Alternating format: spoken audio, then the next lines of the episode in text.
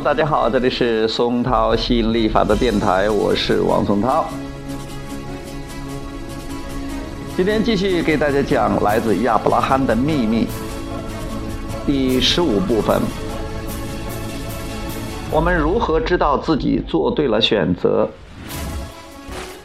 你的情绪引导系统会告诉你是否走偏了路。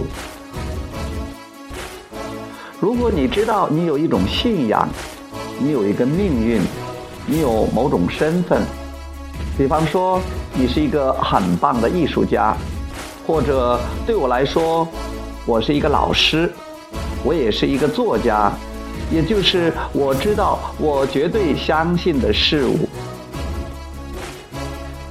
对你来说那是一种鼓励，表示你能掌灯前行，引导其他人。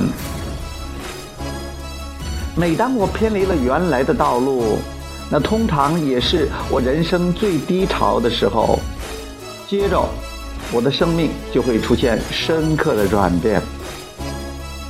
正是如此，除非你知道你不想要什么，不然你不会知道你想要什么。有些对比会发射出强大的愿望。他们会让你连接到你的情绪引导系统，因此你能辨别自己什么时候走在正确的道路上，什么时候又走偏了路。本源能量能按照我们的心愿编码吗？也就是说，有些东西我这一世注定要达成的，有些东西是我这世这一世注定要达成的吗？我知道说达成可能不太恰当，不是那样的。你来到这里是为了自由、成长和喜乐。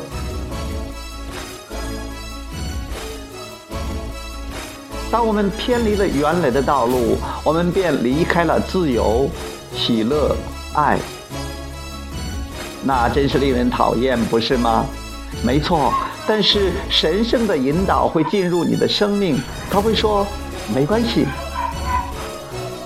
神圣的引导一直都在你的生命里，一直都在，一直都在。神圣的引导从来没有离开。经历过各种对比，你会更愿意聆听他。埃斯特从来没想过自己能达到这样的振动契合，因为当杰瑞转化。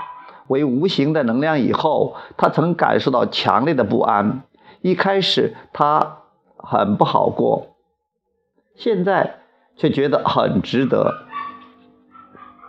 我曾接受《纽约时报》的访问，当时亚瑟·米勒也在场。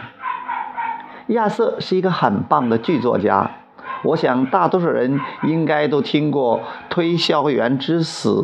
熔炉等剧作，他那时快九十岁了。主持人问了一个问题：“你在写下一部戏了吗？”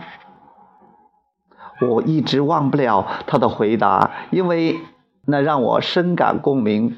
他说：“我不知道，或许吧。”我觉得他是在说，在生命这场棋局中，还有其他东西影响着棋子。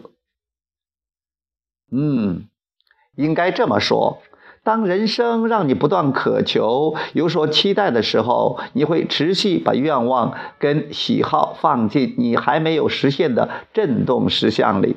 所以，没错，他要写下一部戏，他已经把它放在他的震动实像里了。当他不再说他有多累，不再抱怨别人怎么乱搞他的题材，然后。好好睡上一觉，等他醒来的时候，他就能够得到灵感和启发，他就能继续前进。